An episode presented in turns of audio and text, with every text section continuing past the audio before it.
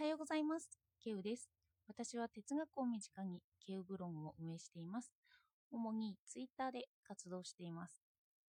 昨日はニヒリズムと性について扱いました。そして結構反響があったんですよね。あの、仮面を受けたという方と、これは全く考えられてないという考え方と、まあ、私も性についてなかなか考えてなくて、それで本についたついて読んだのをまとめたと言って自分で考えていないというのも結構多分にあったので、それについて考えさせられました。昨日のまとめを言うと、世界を覆っているというという決定的なものの一つに命が大事という考え方がニヒリズム的であると私は言ったんですよね。今の社会は命は何よりも大事だという主張が通っていて、そして、でも主張しなくても個人にとって命が大事というのは当たり前だから、それがかえって、それ以上の価値が見つけられなくて、匹敵するような価値が見つけられないことがニヒリズムだって私は話したんですよね。そして私は命のことを考えずに他の価値のことを考え始めたんですよ。この命は大事というのを前提として他のことも大事だよということを考えようとしてそれでニヒリズムの脱却を考えようとしたんです。自分で話してて脱構築気味かなとは思ったんです。というのはその価値観という枠組み命は大事という枠組みの中で価値に固定されていてそしてその価値の中でまた価値を作り上げていくような感じですよね。のその価値の枠組みの外には立ってなくてその中で考えていくというような。だから結局考えて出てきたものも消極的ニヒリズムから積極的ニヒリズム自分の中で価値を作るという価値観に変わっただけでニヒリズム自体は変わっていないんですよ。自分の価値はそのニヒリズムっていうのが根底にあってそれは変わってなかったという話なんですよね。そして今日はちょっとその命とかそのニヒリズムのその構造の外側にどうやったら立てるのかということを主に話していきたいと思います。よかったらお付き合いください。だからニヒリズムに私はそもそもいて私は考えが浅いとご指摘を受けました。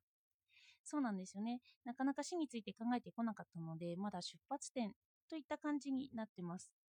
それで、このニヒリズムの脱却には、無の思想が効くんじゃないかって、東洋思想で無ですよね。って聞いたんですけど、この東洋思想には再構築という思想があるんですよね。価値という枠組みの外から、命は大事というような枠組みの外からそのものを見てみるという考え方です。価値そのものを相対化して、いろんな立場に立って見つめるというのが再構築という立場ですね。その場合、価値を作るのを考えるのではなくて、価値の姿全部を相対化させる。で、どういうことかって言えば、価値の問題から外れたときに何を意識すべきかっていうと、パッと思いつくのって命ですよね。私は命を大事というのをやっぱり前提として考えていて、で、その前提を考えずに、その後の価値観に移っていったんですよ。でも、その命が大事というのは、今の平和な世の中の価値観であって、戦争下とか病気が流行っていて、とりあえずしなきゃいけないというような環境とか、死刑制度の環境下では、当たり前ではなくなってくるんですよね。その命が大事という枠組み、価値観を持っている枠組みから一歩引いたところに、そもそも命って大事なの？というような問いがあるんです。そして私たちは本能的に、それって大事だよねって言って、みんな大事にするように行動しているし、それを肯定するような社会文化を作り上げているよねと言って、その問い自体には深く答えようとしていないっ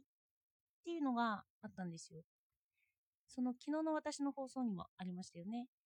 それを前提としてしまっている。でも、あの再構築するならばその命についてから考えなければいけないんだなって思いましたそして命を人の物語と捉えるといいよと昨日は聞きました命はただ私のものですよねそれでそれを物語にすると命は私の物語なんですよそして私しか大事にできないなとも思いました。そして他者に対してですけどその他者の物語といったことを意識した時私は責任が取れないなって感じたんです。あの身近なところでは近い人とかなら取れるかもしれないんですけどちょっと離れてみると私が贅沢な落ち着いた生活ができているということが原因になってその他者の物語を良くないものにしている可能性っていうのはありますよね。その貧困したとか経済格差があってとかそういうこと自体にも私が存在すること自体にも他者の物語にはその他者の物語に影響は与えているんですよね責任を取れない影響とか結構与えているとは思うんですよでそういうことも意識しながらだと、まあ、他者の物語に責任って持てないし他者の物語に対して私は何もできないんじゃないかって思いますよね。だから普段他者のことをそんなに考えられなくなってそれで私はこの前大きな地震が起きましたよね。地震が起きたといった時にも私が思い浮かべるのは身近な人で全体については考えられないんですよね。だから私は他者の物語には、まあ、責任は負えないなって思ったんですよ。で、一方ですよ、私の命とか、私の物語ならば大切にできるし、続きを綴ることも書くこともできるんだろうなって思いました。で、昨日の本っていうのは他者の物語に私が口を出したことなんですよね。こんな人生がいいんじゃないって言って、他者の物語に書き込みをする行為なんですよ。その一番重要になりそうなことに横から書き込みをするのは嫌ですよね。でも私は世界と関与したり、このラジオを聴いている方とも、ま、関与している。そして私は何かしら他の人が物語を綴るのに関与はしているんですよ。そして私はそのことに昨日は無自覚だったなって気がつきました。かといって意識したから発言を変えられるかというと、ただ考えたんだよということを発信するしかないんですよね。考えつつ、この考えも入れてある、その中で私はこう考えたってって。ただ、そのことについて何も語らなくなるというのは自分が安全圏に引きこもるだけなのかなって思って、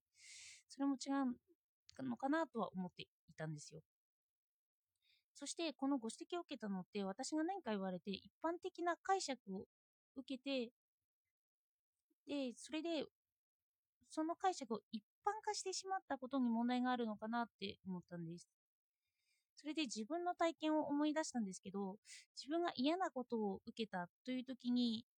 ああかわいそうにというような一般化されて思われることって嫌ですよね。一般化して語ることに私は嫌悪感も感じるんですけど